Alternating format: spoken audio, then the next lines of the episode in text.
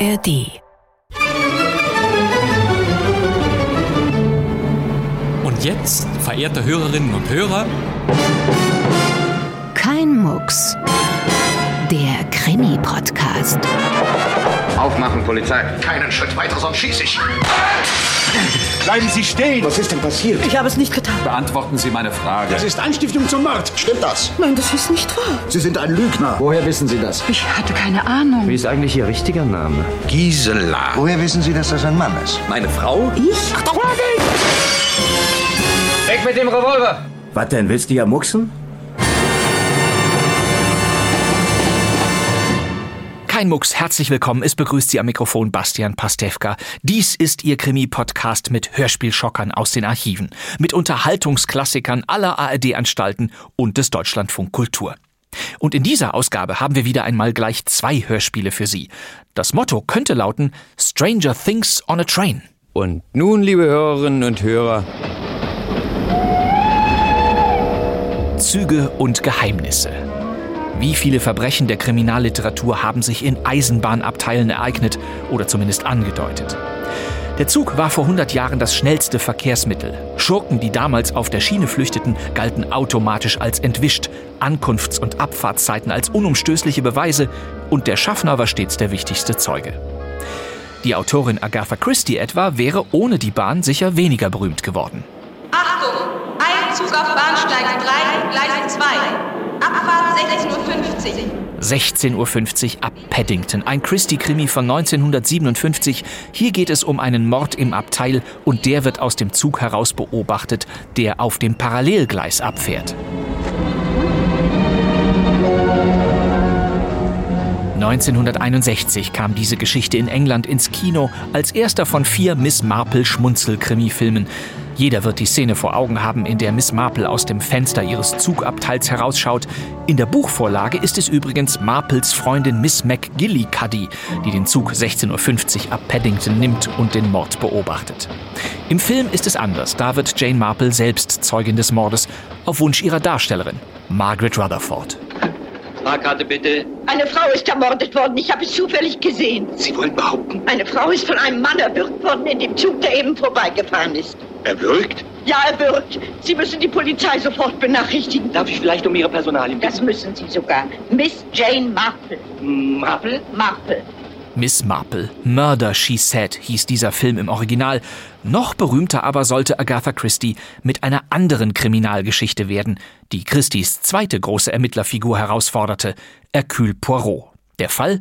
Ein Mord im Orient Express. Ladies and Gentlemen, lassen Sie mich Ihnen nunmehr meine eigene Rekonstruktion der Mordnacht darstellen. Hier im Film von 1974, als Poirot Albert Finney. Der Mord muss dann verübt worden sein von einer Person oder Personen, die im Kurswagen nach Calais waren und infolgedessen jetzt hier im Speisewagen sind. Der Orient Express gerät in eine Schneewehe, ein Passagier wurde erstochen und alle Verdächtigen sind zwangsläufig am Tatort. Wenn alle diese Leute hier nichts zu tun haben mit dem Verbrechen, warum haben Sie mir dann alle in meinem Verhör so dumme und oftmals so unnötige Lügen aufgetischt? Warum, warum, warum? Zweifellos, Monsieur Poirot, weil Sie nicht damit gerechnet hatten, dass Sie im Zug sein würden. Ich habe gehofft, dass jemand anders als ich selbst das sagen würde. Mord im Orient Express 1934 in England als Buch erschienen, einer der vielen großen Erfolge von Agatha Christie.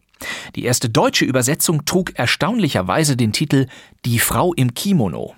Richtig, die gibt es auch in Mord im Orient Express. Sie ist eine Art unbekannter Schatten in diesem Whodunit-Rätsel. Auch sie muss unter den Personen in diesem Zug zu finden sein.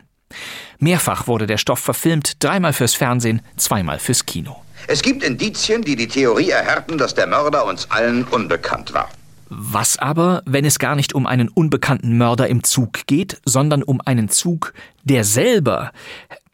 Tja, hier gerate ich schon in Erklärungsnot. Im nun folgenden Hörspiel wird klar, was ich meine. 1983 produzierte der Westdeutsche Rundfunk den Schauerthriller Die Schuld nach John Richard Wright. Ein Hörspiel um eine Clique von vier Freunden. Ricky Lee, Fairfax, Blackhurst und Montague. Und mit Montague geht es los, denn der will auf keinen Fall aus dem Gefängnis entlassen werden. In seiner Rolle hören Sie Michael Thomas. Die Schuld. Die Regie hat Werner Klein. Lass mich los! Doch, nein! Lass mich los! Du musst schon! Oh. Oh. Oh.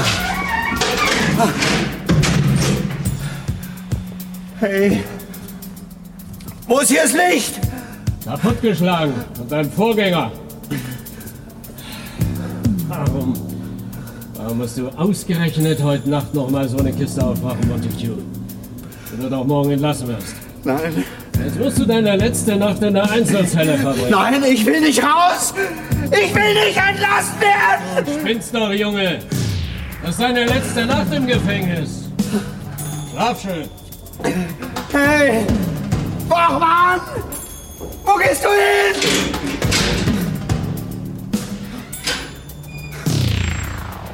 Stockfinster. Lass mich nicht hier im Dunkeln. Bitte! Um Himmels Willen. Komm zurück. Was ist denn? Ich hab doch was gehört. Ist hier jemand?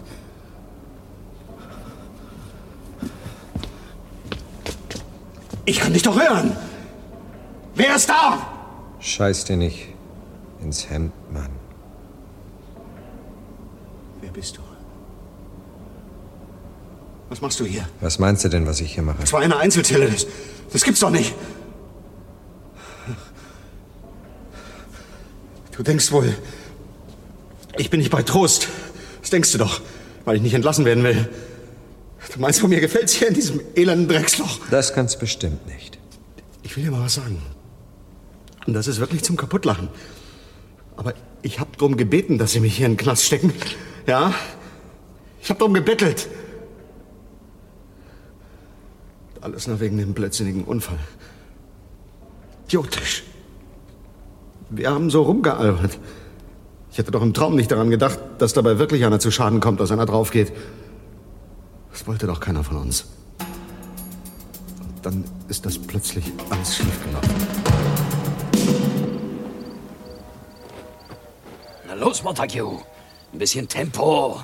Bring Ricky Lehmann auf Trab. Ja, das ist ja schließlich nicht sein letzter Gang. Boah, wir sind offen. Ich, ich kann einfach nicht schneller. Mein Asthma, weißt du doch nicht. Sag mal, wo sind wir überhaupt? Warum habt ihr mir denn die Augen verbunden, hey? Man gibt doch acht, Lee. Du, ich, ich weiß nicht, ob ich das alles durchstehe und, und, und, und ob ich es überhaupt noch, noch will. Schau, das ist doch ganz einfach. Willst du in unsere Verbindung aufgenommen werden oder nicht? Ja, ja. Wir haben nicht die ganze Nacht Zeit. Blackhurst, ich bin doch. Ja, natürlich will ich aufgenommen werden. Aber was ist denn das für ein komisches Ritual? Also, Einfach eine Gewissensprüfung, weißt du? Ob du auch das richtige Vertrauen hast zu deinen künftigen Verbindungsbrüdern. Wir binden dir Hände und Füße und legen dich auf die Eisenbahnschienen da oben. Was? Aber da brauchst du keine Angst zu haben. Da passiert dir nichts. Hey, hey, hey. hey. Aber du darfst nicht die Nerven verlieren. Ganz gleich, was geschieht, verstehst du? Ja. Ganz gleich, was auch geschieht. Darauf kommt es an. Ja. Wenn du dich von der Stelle rührst, ist es aus. Dann hast du verloren. Ja, ja, ja. Sag, sag mal, kann ich wenigstens die Augenbinde abnehmen? Nichts ne? da. Die Augenbinde bleibt. Es wird Zeit. Hast du den Strick, Montague? Ja, hier. Gib deine Hände, Lee. Nein, hinter dem Rücken. So. Ja. Los, Au. Tempo, Montague. Du und Fairfax. Ihr bringt ihr dann rauf zu den Gleisen.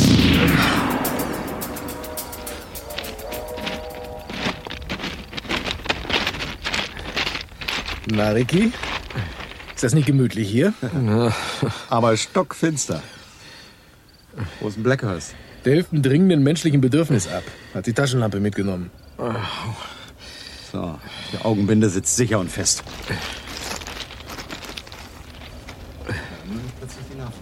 Unser Weiße liegt auf dem Abstellgleis. Wie sollte er? Sieht ja nichts. Weder Streckengleis noch Nebengleis. Wie weit sind die eigentlich auseinander? Vier, fünf Meter? Ja. Aber so wie das dann hier alles zittert und bebt, kriegt er bestimmt das Gefühl, der Zug rollt voll über ihn. Na, dann werden wir ja gleich sehen, ob er die Nerven hat. Da kommt er. Hey, Moment mal. Was ist? Der fährt ja über das Nebengleis. bist ja verrückt! Nun schau doch! Auf dem Gleis hier, genau auf uns zu! Los, komm! Mein Gott, Lee! Runter da! Los, komm da runter! Steh auf, Lee! Pack zu, Fairfax! Unter die Arme! Gib doch ab! Sieh mich!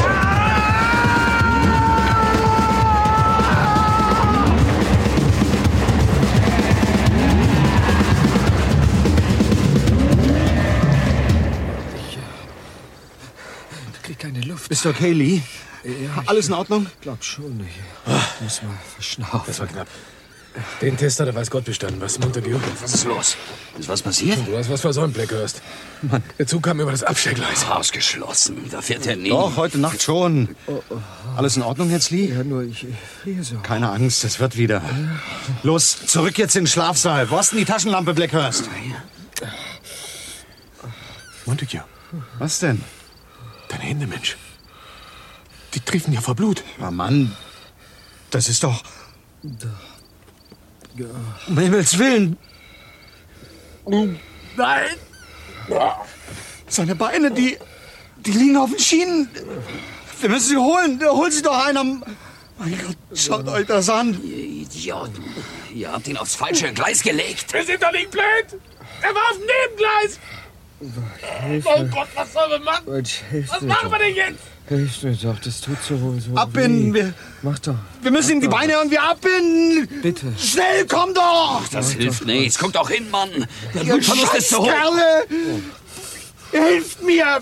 Fairfax, gib deinen Gürtel, Fairfax! Lass, komm, nimm meinen. Das ist so kalt. Ich, Mach du deinen Gürtel über den anderen ich Stumpf. seh nichts. Ich mach den hier. Ich, ich, ich, Fest abbinden! Ich seh nichts. Warum Gott, fest, ich fest! nichts? Noch mehr! los endlich. Mann, ich schlag dir den Schädel ein. Mann, ich kann das nicht sehen. Ricky Lee, du darfst jetzt nicht sterben. Alles Hörst du? Kalt. Reiß dich Ganz zusammen, Mann. Kalt. Gott, Überall ganz das haben wir nicht gewollt. Das wollte doch keiner. Du bist schuld, Blackhurst. Das war deine Idee. Halt dein Maul. Guck, das Blut. Es hört auf. Das Abbinden hilft. Nur mal langsam, Montague. Das wird schon wieder. Das kommt in Ordnung. Wir müssen seine Beine holen. Vielleicht kann man sie. Die kann man doch irgendwie annähen. Hör auf! Verdammt. Schau ihn dir doch an, Mann. Er ist tot.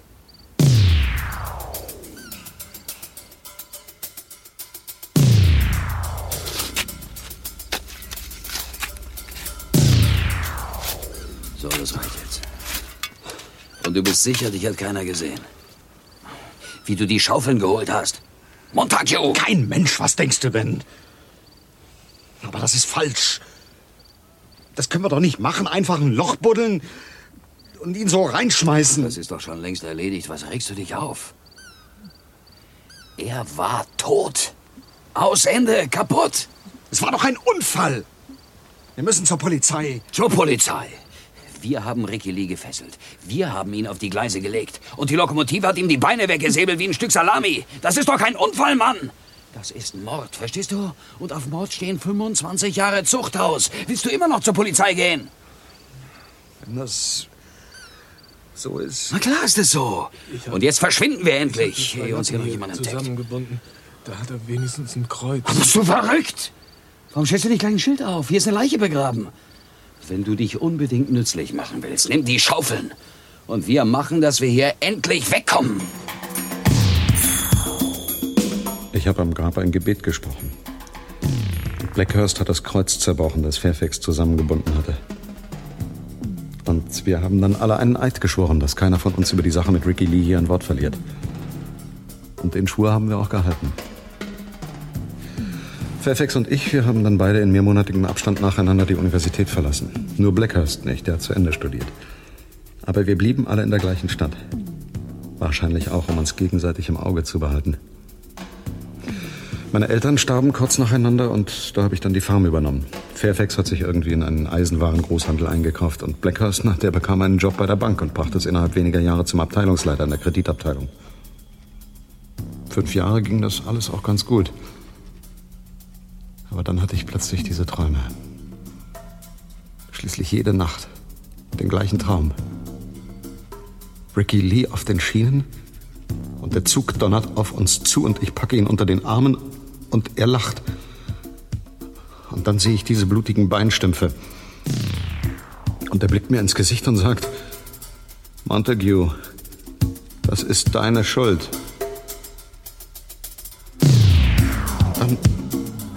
Eines Nachts. Was ist denn? Ach so. Ah, ich komme ja schon. Komm ja schon.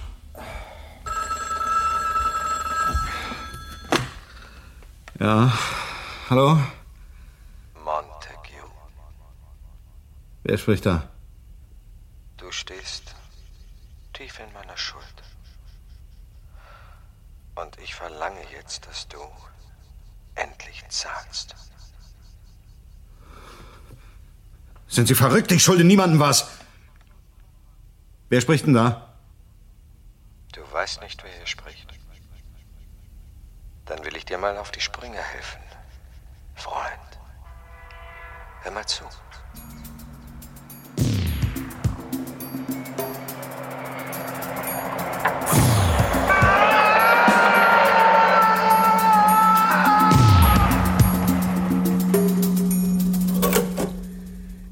Vielen Dank, Mrs. Kimberland.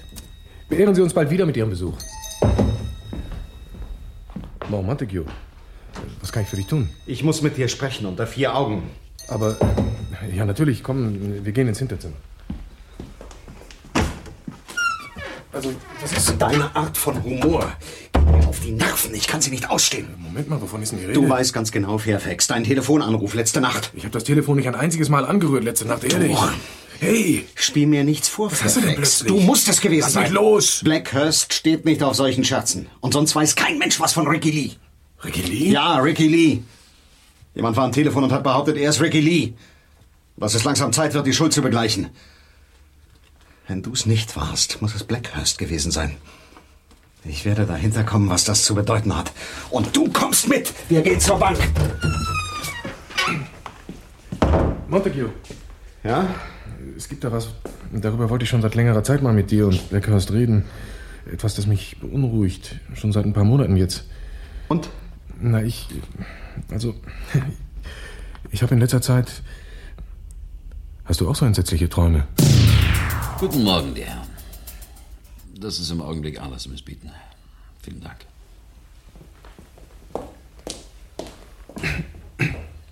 Was ist los, ach? Geht schon wieder um Kredit? Hast du mich letzte Nacht angerufen, Blackhurst? Ich. Und so Ich? getan, als wärst du Ricky Lee. Was?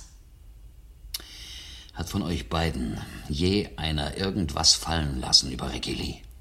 Irgendjemand gegenüber? Aber ich doch nicht. Ich käme nie auf diese Idee, wirklich. Wie steht's mit dir, Montague? Gegenüber irgendjemand? Natürlich nicht. Meinst du, ich bin scharf auf eine Mordanklage? Was hat dieser Kerl denn gesagt? Er hat gesagt, ich stehe in seiner Schuld. Und es wird langsam Zeit, dass ich zahle. Hat er Ricky Lee wörtlich erwähnt? Wörtlich nicht. Da ruft also irgendein alter Gauner bei dir an wegen einer Spielschuld oder sowas und du kriegst panische Angst wie ein altes Weib. Lass mich ausreden. Es muss in der Nähe von Bahngleisen gewesen sein. Denn das nächste, was ich dann hörte, war ein Zug und ein Schrei. Mein Gott, die wissen was. Die haben es irgendwie erfahren. Das war alles deine Idee, Blackhurst. Das hätten wir nie machen dürfen. Sei endlich still und lass mich mal überlegen. Es gibt zwei Möglichkeiten. Die eine. Jemand macht sich einen Spaß und ist damit ganz nah an der Wahrheit. Ganz unbeabsichtigt und aus reinem Zufall. Oder aber. Man hat die Leiche gefunden und das irgendwie mit uns in Zusammenhang gebracht. Warum ausgerechnet jetzt? Das kann doch nichts damit zu tun haben mit meinem, meinem blödsinnigen... Dein blödsinnigen was? Nichts, nichts. Ich meine nur, ich habe in letzter Zeit öfter an ihn gedacht. Ganz offen gesagt, ich, ich habe seltsame Träume.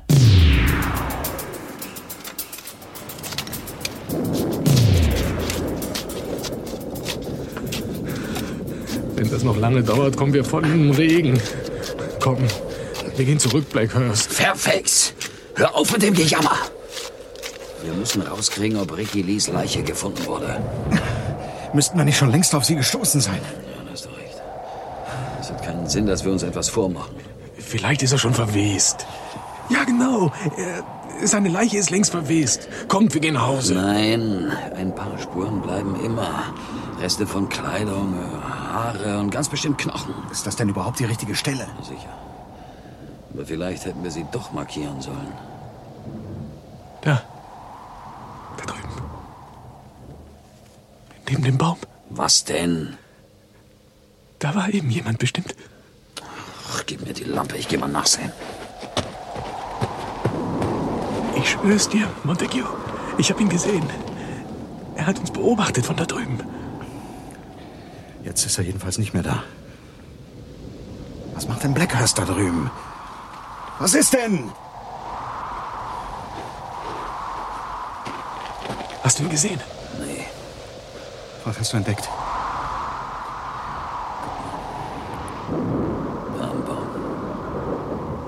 Das ist ja.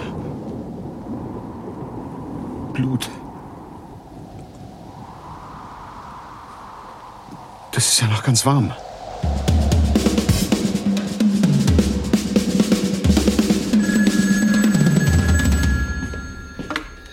Hallo? Montague? Komm schnell her. Um Gottes Willen, komm so schnell du kannst. Was hast du? Was ist denn passiert? Ich hab was gesehen. Das. Das ist ganz unmöglich. Was soll denn das heißen? Komm sofort her. Ich bin in der Bank, in meinem Büro. Ich lasse den Seiteneingang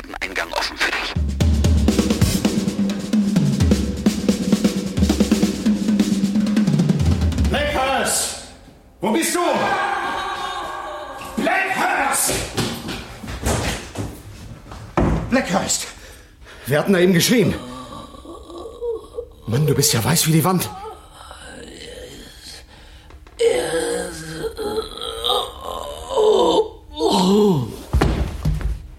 Mein Gott. Deine Beine! Ist wieder da. Er hat meine Beine.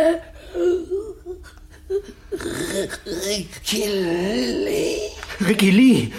Willst du etwa behaupten, Ricky Lee ist am Leben? Nein. Die, ich sage, er ist wieder da.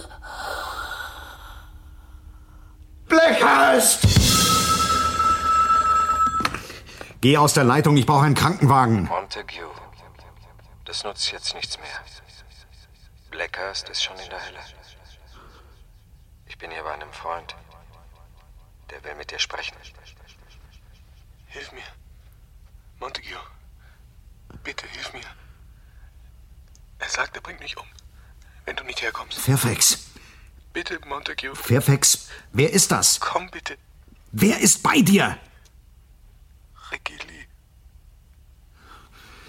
Ricky Lee ist tot und begraben. Das ist ein Verrückter. Hörst du? Das muss ein Verrückter sein. Hallo? Hallo? Fairfax!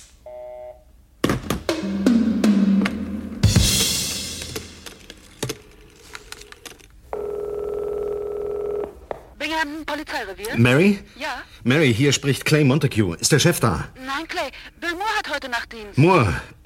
Gut, dann rede ich mit ihm schnell. Er ist nicht hier. Es hat gerade Alarm gegeben wegen einer Sache in New Condo. New Condo.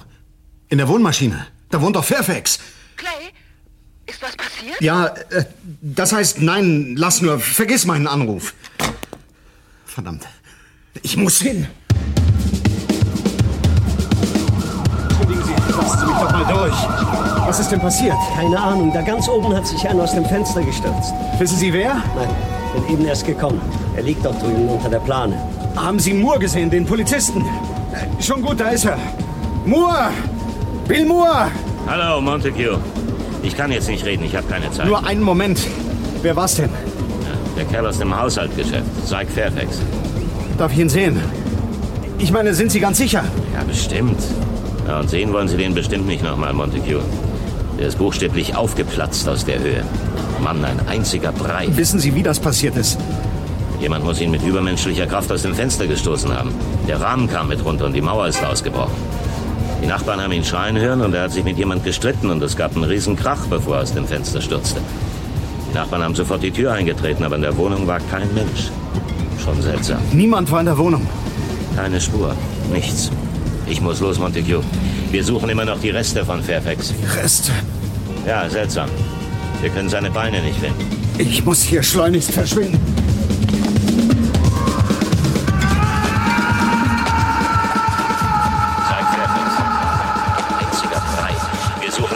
Reste.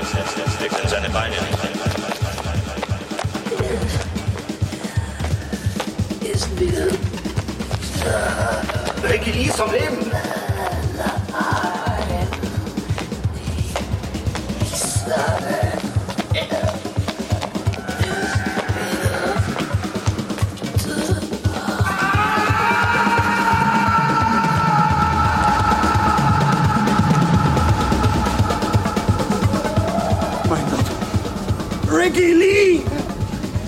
Steht er! Boah!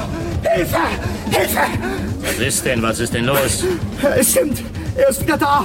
Er stand plötzlich vor mir, Ricky Lee! Er will mich töten! Was reden Sie denn da, Mann? Sie müssen mir glauben! Ich wollte ihn nicht töten, es war ein Unfall! Er lag auf dem falschen Gleis, verstehen Sie? Wir wollten ihn doch nicht töten! Wen haben Sie getötet? Ricky Lee! Wir alle drei! Blackhurst und Fairfax und dann kam er zurück und wollte kassieren. Sie müssen mich schützen. Bitte, bitte, ich tue, was Sie wollen. Ja! Aber Sie müssen ihn mir vom Leib halten. Beth, Beth, kommen Sie doch mal gerade hier rüber. Und deshalb bin ich hier im Knast. Ich habe sieben Jahre gekriegt, wegen Totschlag.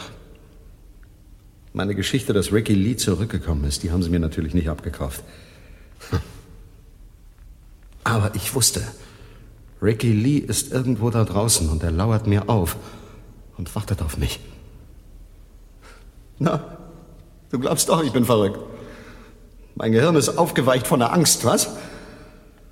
So eine Schuld muss bezahlt werden.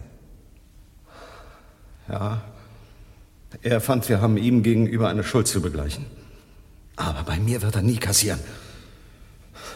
Ich bin in Sicherheit hier. Und ich gehe nicht weg. Mich bringt hier keiner raus. Ich brauche mal eine Zigarette. Wo habe ich sie denn? Ich habe sie doch in der Hemdtasche reingeschmuggelt. Ach, das sind sie ja. Scheiße, kein Feuer. Geht's damit? Hey, vielen Dank. Ich. Deine. Deine Beine. Was ist denn mit deinen Beinen? Nein, das gibt's doch nicht. Das kann doch nicht sein. Nein, du bist tot. Das stimmt, Montague. Ich bin tot. Aber die Schuld steht so lange offen, bis ich die Bücher endgültig schließe. Und jetzt ist es Zeit. Ah! Ah! Nein! Bleib mir vom Leib! Weg da! Wache! Hilfe! Hilfe!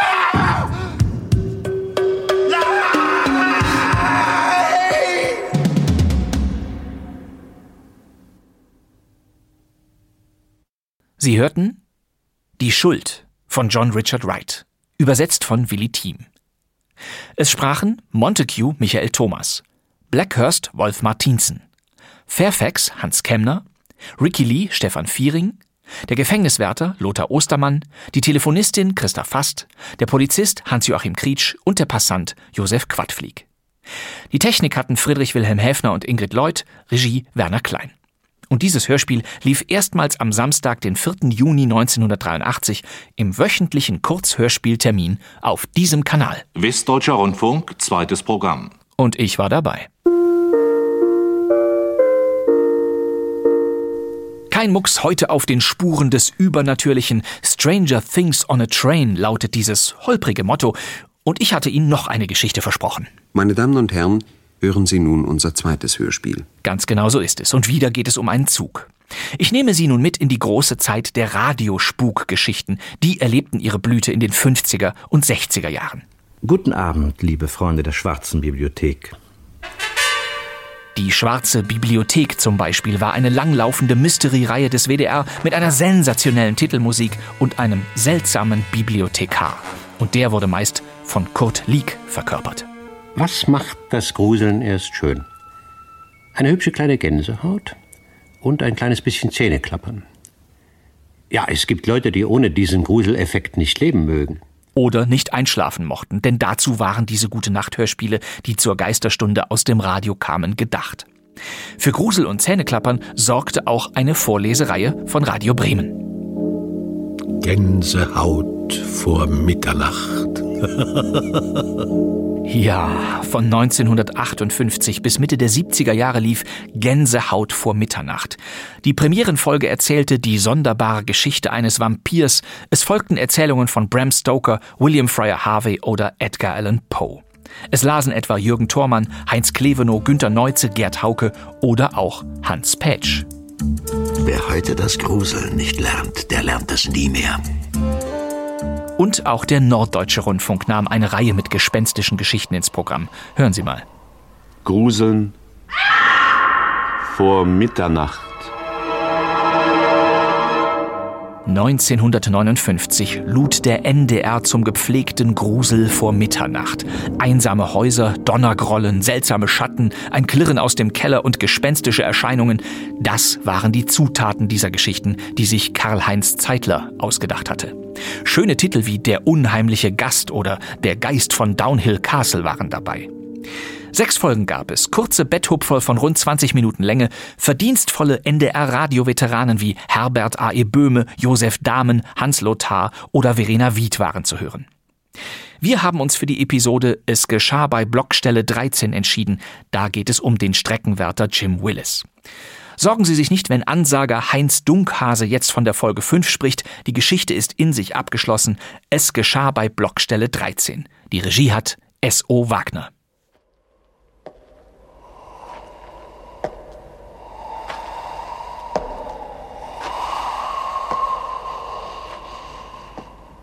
Gruseln vor Mitternacht.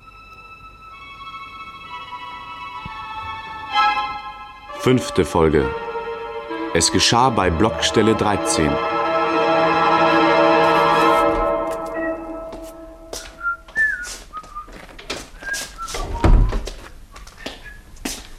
Hm? Hm. Hm, kein Mensch da. Steckt ein Gym um alles in der Welt.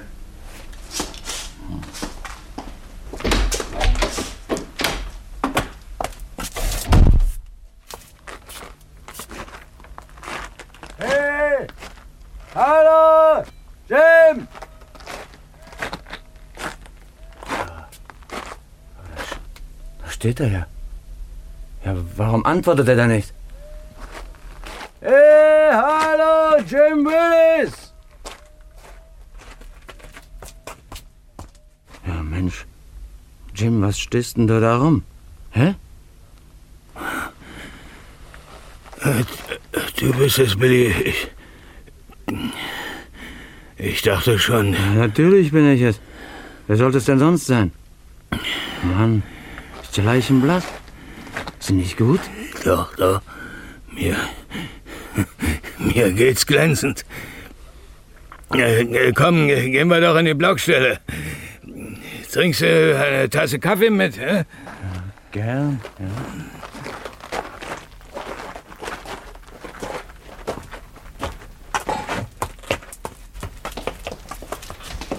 Setz dich, Bill. Hier, das ist mein bequemster Stuhl. Mal los. Ich setze rasch Wasser für einen Kaffee auf. Nimm dir inzwischen eine Zigarette. Hm, danke.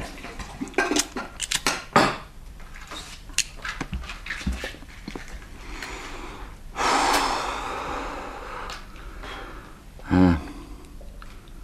Ich habe schon einen mächtigen Schreck bekommen, als ich die Blockstelle leer fand. Sag mal, Was, äh, was hast du denn da draußen am Vorsignal gemacht? War was am Tunnel? Äh, wie bitte? Äh, nein, nein. Alles in Ordnung. Ich wollte nur mal frische Luft schnappen. Das ist alles. So. Sag mal, du kommst mir reichlich verstört vor. Als ich dich eben rief, da hast du überhaupt nicht reagiert. Erst als ich dich direkt ansprach, da drehtest du dich um und dann hast du mich angesehen, als wäre ich das siebente Weltwunder.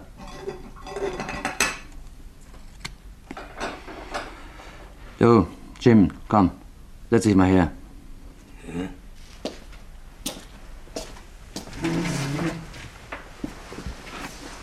Bei dir, da stimmt doch was nicht, das sehe ich dir doch an. Nun, hör mal. Wir kennen uns doch jetzt schon einige Jahre. Ich bin, das kann man doch wohl sagen, ich bin doch dein Freund. Erzähl mir doch mal, was dich bedrückt. Oder magst du mit mir nicht darüber sprechen? Vielleicht hast du recht, Bill. Es ist sicherlich besser, wenn man, wenn man sich mit einem Menschen darüber ausspricht. Bill, ich weiß nicht, wie ich es dir sagen soll. Sicherlich wirst du mich auslachen. Ich habe nämlich noch nie mit jemandem darüber gesprochen. Verstehst du? Hast du Schulden? Ach wo. Ich bin beunruhigt, Bill. Sehr beunruhigt. Das ist alles. Beunruhigt? Worüber? Es spukt hier. Bei der Blockstelle. Ein Geist. Aber alter Junge, seit wann glaubst du denn an solche Ammenmärchen? Ich wusste, dass du mich auslachst. Ach was, ich lach dich doch nicht aus. Aber wenn du ehrlich bist, dann musst du zugeben, dass es etwas merkwürdig klingt. Na komm, na, erzähl mal. Erinnerst du dich noch an das entsetzliche Unglück vor zwei Jahren? Hier auf der Strecke. Ja. Damals stießen zwei Züge im Tunnel zusammen. Es gab, soweit ich mich erinnern kann, mehrere Tote und Verletzte. Damals rief es mich das erste Mal. Was rief dich zum ersten Mal? Das Gespenst. Hey. Das Kaffeewasser kocht. Ja.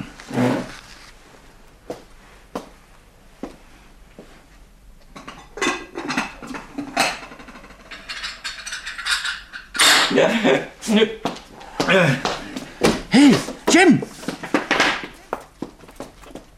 Ja, was hast du denn? Hörst du nicht? Es ruft. Es ruft mich wieder. Ich höre nichts. Da, hör doch. Hey, hallo, Jim Willis. Na, komm wieder rein, Jim. Da, sieh doch. Da steht's wieder am Vorsignal. Wo? Da, gleich neben dem Tunneleingang. Es winkt. Ich muss hin, Bill. Ich muss hin. Nun reiß dich zusammen, verdammt nochmal. Es ist nichts. Keine Menschenseele ist zu sehen. Nun los, nun komm jetzt wieder rein und los, komm. Du komm schon. Komm.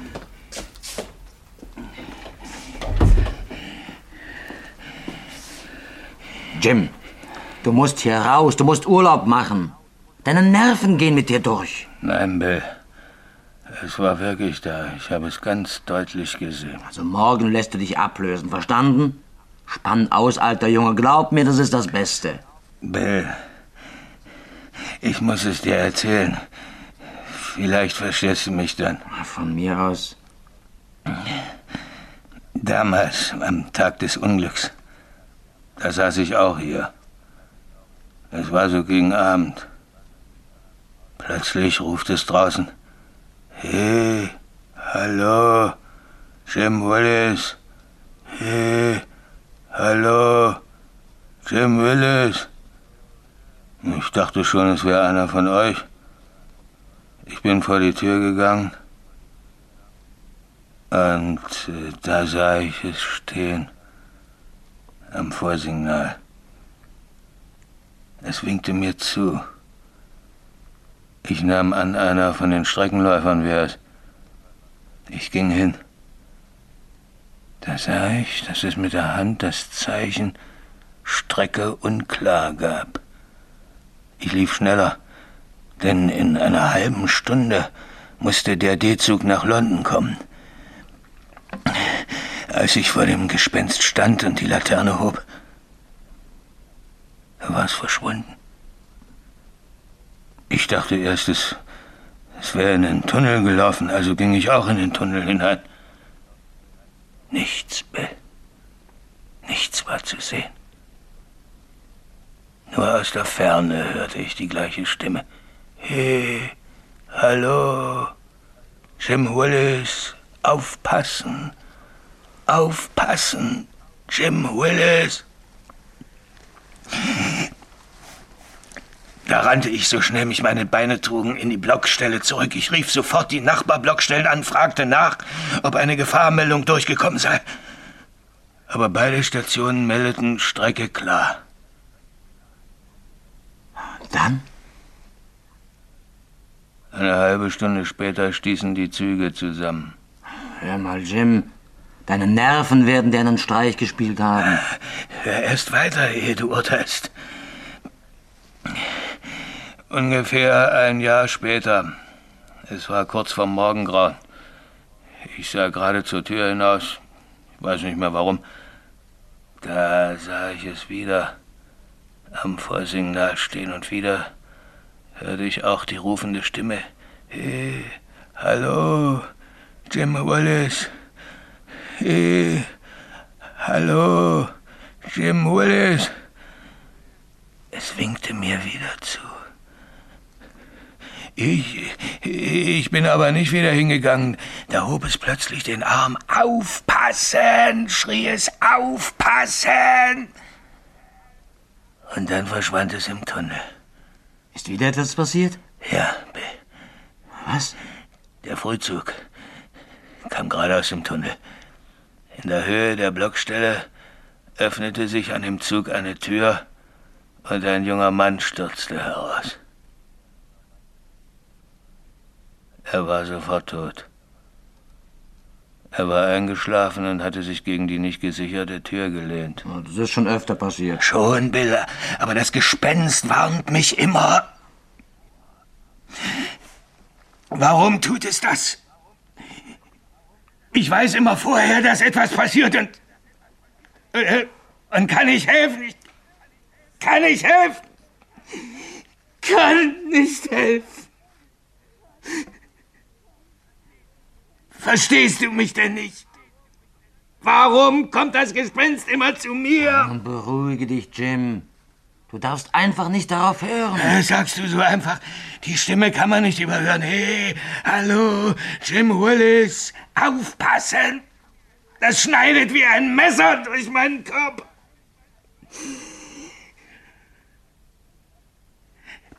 Erinnerst du dich, was du vorhin gerufen hast, als du mich suchtest? Nicht genau. Aber ich weiß es, du riefst, hey, hallo, Jim Willis. Ja, wa warum hast du so gerufen? Aber Jim, ich hab dich gesucht. Ja, da ruft man eben. Bist du sicher, dass du es allein warst? Hat dir nicht eine innere Stimme diese Worte gesagt? Sei ehrlich, also, Bill. Ich schwöre dir, es hat mir niemand auch nur ein Sterbenswörtchen vorgesagt. Also, Jim, du kannst mir glauben. Ist dir, ist das Gespenst wieder erschienen? Ja. Seit drei Nächten kommt es regelmäßig und ruft und ruft, hey, hallo, Jim Willis, aufpassen. Ich, ich, halte mir schon die Ohren zu. Es nützt aber nichts. Immer wieder ruft es, hey, hallo, Jim Willis, aufpassen. Bill! Ich werde noch wahnsinnig. Ich weiß, es passiert wieder etwas, aber was, Billy? Was? Wovor will mich das Gespenst warnen, Bill? Ja, nun. Nun hör mal gut zu, mein Junge. Morgen früh nimmst du sofort Urlaub. Du siehst und hörst ein paar Wochen nichts von der Eisenbahn. Du musst dich erst mal richtig ausruhen. Du sollst mal sehen, wie dir das hilft. Sieh mal, vorhin, da hast du auch behauptet, dass das Gespenst ruft. Und ich war bei dir, ich habe nichts gehört. Und dann wolltest du es gesehen haben. Was war nichts zu sehen? Ich habe nichts entdecken können. Glaub mir, du hast dich schon richtig in die ganze Sache verrannt. Du bist irgendwelchen Täuschungen zum Opfer gefallen. Hast dich richtig reingesteigert. Und nun glaubst du schon selbst fest daran. Es wäre schön, wenn es so wäre, wie du sagst, Bill. Was rätst du mir also? Was soll ich tun? Kümmere dich nicht um die Rufe. Nimm keine Notiz davon. Tu so, als ob sie gar nicht da wären. Sieh nicht gleich zum Tunneleingang und zum Vorsignal, wenn es ruft. Konzentriere dich nur auf deine Arbeit. So, ich gehe jetzt mal die Strecke zu Ende. Und auf dem Rückweg, da komme ich dann zu dir und warte, bis dein Dienst zu Ende ist. Morgen früh gehe ich dann mit dir sofort zum Chef. Du nimmst Urlaub. In Ordnung? In Ordnung, Bill. Hm. Also, dann mach's gut. Bis nachher. Bis nachher.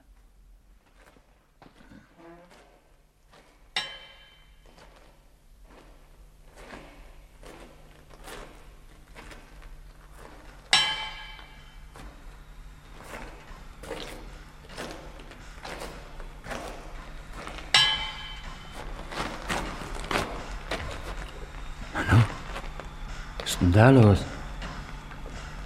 Ein Lok hält am Tunneleingang? Um Himmels Willen.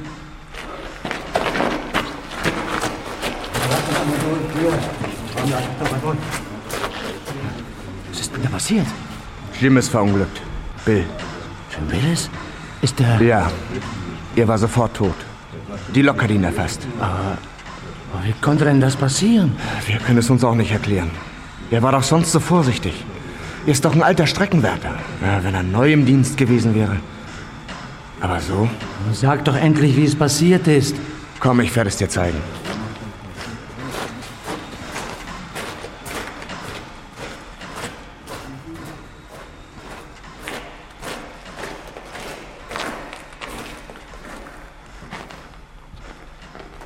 Du hattest doch auf deinem Kontrollgang die Schwellennägel am Tunneleingang beanstandet. Ah, ich weiß. Zehn Meter hinter dem Vorsignal. Ja. Als dein Anruf kam, bin ich gleich losgegangen. Jim Willis stand hier. Hier, zwischen den Gleisen. Was er da machte, weiß ich nicht. Er stand da völlig bewegungslos. Ich war vor dem Tunneleingang und sah mir die Schwellennägel an. Da hörte ich aus dem Tunnel die Lok herankommen. Ich ging vom Gleis. Da sah ich Jim immer noch bewegungslos mitten auf dem Gleis stehen. Er stand mit dem Rücken zum Tunnel. Genau hier. Hier an dieser Stelle. Er hat wahrscheinlich die Lok nicht gehört. Die kann man doch nicht überhören. Ich begreife es auch nicht. Und äh, weiter? Ich rief. Ich wollte ihn warnen. Aber er hörte nicht. Er stand wie angewurzelt. Er drehte sich nicht einmal um. Dann kam die Lok, Bremsen ging nicht mehr, dazu war es zu spät. Tja. Und dann ist es passiert. Du hast äh, gerufen. Ja, richtig gebrüllt habe ich. Oh mein Gott. Äh, weißt du noch, was du gerufen hast? Ja, natürlich. Hey, hallo, Jim Willis, aufpassen!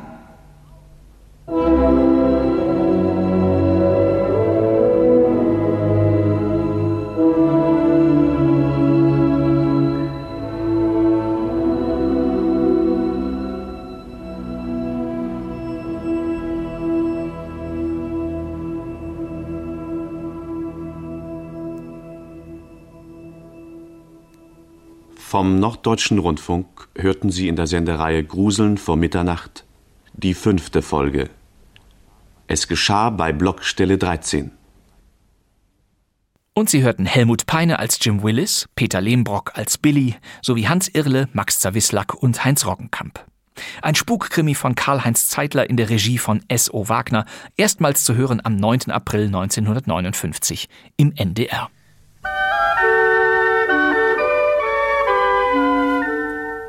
Der Norddeutsche Rundfunk hatte sich zu Wort gemeldet.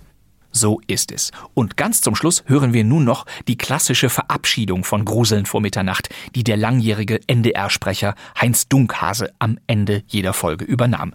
Achtung. Und nun, meine Damen und Herren, wünschen wir Ihnen eine angenehme Nachtruhe. Schlafen Sie gut. Gute Nacht.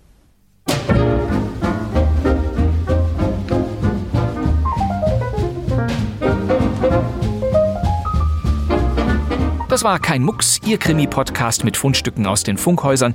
Diesmal waren es zwei historische Eisenbahn-Spukhörspiele von WDR und NDR. Wir hoffen, es hat Ihnen Spaß gemacht und es war interessant genug für Sie.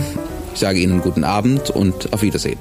Kein Mucks, wir sind jeden Donnerstag zur Stelle. Neue Folgen immer zuerst in der ARD-Audiothek. Das wär's für heute. Dieser Podcast ist ein Zusammenschluss aller ARD-Sendeanstalten und des Deutschlandfunk Kultur. Und ich glaube, damit können wir für heute zum Schluss kommen. Wir sehen uns ja wieder in einer Woche. Für heute, meine Damen und Herren, recht herzlichen Dank für Ihre Mitwirkung. Auf Wiedersehen. Auf Wiedersehen. Auf Wiedersehen. Mein Name ist Bastian Pastewka. Danke fürs Zuhören. Tschüss. Also, Wiedersehen.